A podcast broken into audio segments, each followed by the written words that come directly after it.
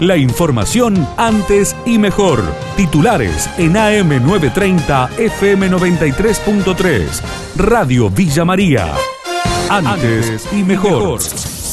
En la antesala de su distinción en la Universidad Nacional de Villa María, José Pepe Mujica habló con nuestra emisora por la situación sanitaria. El expresidente y ex senador de Uruguay va a dar una conferencia virtual mañana y luego recibirá la distinción de profesor extraordinario en la categoría honorario. Me fui del Senado contra mi vocación y toda mi inclinación por efecto de la pandemia, porque si bien amo la política, más amo la vida. Con la edad que tengo, y además padezco una de hace muchos años, una enfermedad crónica inmunológica, estoy regalado, porque no me tengo que limitar en visitar, en recibir visitas, en hablar, en tener reuniones con gente de la sociedad que tiene problemas. Entonces estoy cumpliendo un papel de senador que no está de acuerdo a lo que debe ser. Y, y preservando mi salud, no me retiro de la política, siempre voy a hacer cosas, las que puedo hacer, pero preservando, porque esta pandemia vino para quedarse un rato entre nosotros. Conciliación obligatoria para los trabajadores de la alimentación. Fernando Páez, del gremio Estía, confirmó la noticia. Ante la contundencia del paro del día lunes, el Ministerio de Trabajo dictó la conciliación obligatoria a partir de las 0 horas del día martes. Así que bueno, convocando a las partes a una reunión que se llevó a cabo ayer a las 2 y media de la tarde y que no hubo ningún acercamiento y pasó para el día 26 de octubre. Así Así que bueno, esperemos tener buenas noticias, esperemos que esto se solucione rápido. Bueno, caso contrario, la federación estará evaluando la posibilidad de salir con medidas de acción directa y profundizando aún más la medida, ¿no es cierto? Ante la negativa por ahí de las patronales que reconocen el esfuerzo que se que vienen haciendo los trabajadores de alimentación desde el momento que inició la pandemia, vale recalcar que nosotros quedamos exceptuados del decreto, así que nosotros seguimos trabajando de forma normal.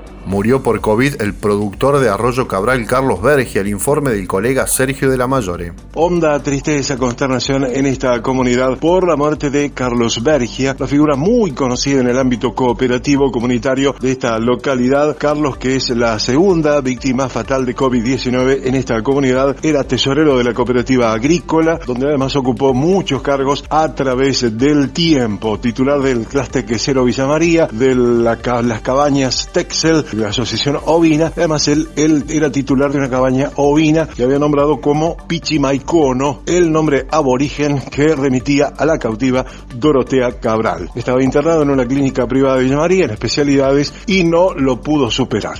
La infausta nueva es la que se conoció en Arroyo Cabral. Estamos al límite. La dura carta de los enfermeros del Hospital Rawson. Hay mucho agotamiento, señaló a Radio Villa María Cecilia Ibarra, vocera del grupo el trabajo con la pandemia nos ha puesto en, la picota todos, digamos, pero bueno, nosotros nos hemos tenido que capacitar, hemos tenido que dar respuestas y bueno, lo asumimos, ¿no? Lo asumimos porque es la profesión que hemos elegido y estamos dispuestos a trabajar en ese sentido, ¿no? Pero bueno, en ese momento nosotros sentíamos que nos faltaba ese canal de comunicación con la gente, ¿no? Con la gente en general para que vea lo que estábamos pasando y bueno, se nos ocurrió escribir esa carta, poder viralizarla para poder ser escuchados. Con el agotamiento uno está más predispuesto, una, a enfermarse, pero también a cometer errores y a no dar la calidad de atención que los pacientes se merecen. Tenemos compañeros que es verdad, hace dos, casi dos años ya, que no tienen su licencia. Día Nacional del Derecho a la Identidad, abuelas, ejemplo de lucha y orgullo nacional. Hoy se conmemora el Día del Derecho a la Identidad y Abuelas de Plaza de Mayo cumple 43 años de lucha.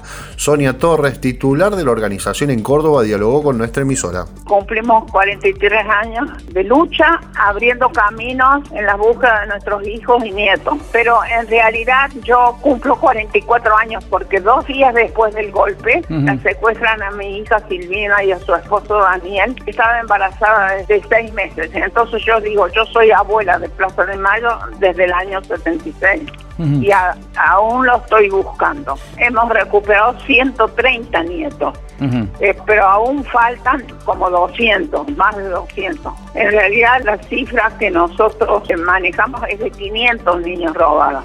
Muchas madres no se presentaron en ese momento porque no sabían que sus hijas estaban embarazadas. Todas nacieron en cautiverio. Eh, hay un gran vacío y que las abuelas se nos va la vida, se nos acortan los tiempos. En Córdoba he quedado yo sola. En Buenos Aires hay poquitas abuelas hay pocas. también. Sí, tengo otros nietos.